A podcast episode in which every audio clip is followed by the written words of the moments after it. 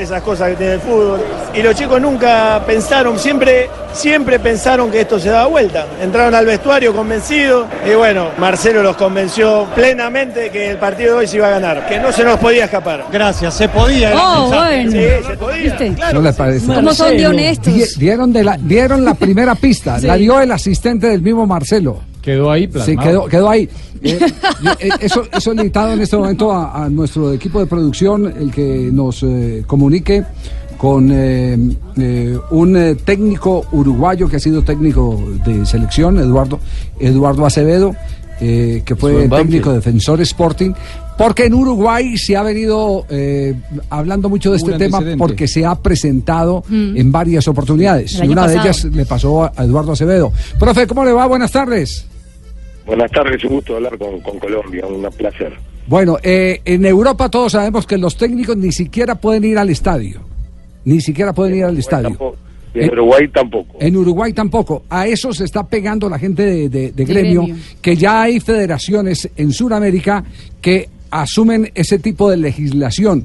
Eh, usted, usted fue protagonista de ese hecho. ¿Cómo, cómo fue el, el- el- el asunto? Sí, sí, lo que pasa es que si, si acá en Uruguay, ¿no? Porque por lo que tengo entendido hay un vacío legal muy grande en el medio. Eh, no está clara la, la- la disposición, pero acá en Uruguay la tomaron así eh, de- de- determinantemente, ¿no? O sea, yo el día del partido, si a mí me ven y me filman que yo estoy con algún aparato o, comunico, alguien que está al lado mío va, va a la banca cada rato y dar información o algo, eh, podía perder los tres puntos. Y con el club y todos los técnicos aquí, cuando pasa una cosa de esa, para evitar cualquier problema, eh, tenemos que verlo desde la casa y es imposible, ¿no? O sea, es, es, es, un- es una ley que, está, que, no, que no está clara, pero en Uruguay la tomaron así a- al pie de la letra. Creo que a nivel de, de Conmebol, yo me pasó en un partido de Liga Sudamericana, yo no pude entrar al vestidor, eh, pero sí podía estar en el estadio y yo estaba a unos 70 metros del vestidor y que quedara evidente que yo estaba arriba, pero no podía tener ninguna cosa en la mano. Ahora, yo creo que hay un vacío legal muy grande y yo creo que eh, no creo que el muñeco Marcelo haya haya entrado sin saber el reglamento, no sabe perfectamente el reglamento y lo va a amparar el reglamento, podrán tener una sanción económica o se le agregarán más partidos, pero no al nivel de, de la pérdida de puntos porque eh, yo creo que si no, no lo hubiese hecho, ¿no? Sí, sí. Eh, entonces, para usted también es confuso, inclusive a nivel, a nivel eh, de Copa Sí. Suramericana. Sí, sí, sí. Y aparte, eh, acá se ha tomado a rajatabla cuando yo entiendo de que la suspensión a un entrenador ya con no entrar a la cancha se perjudica totalmente.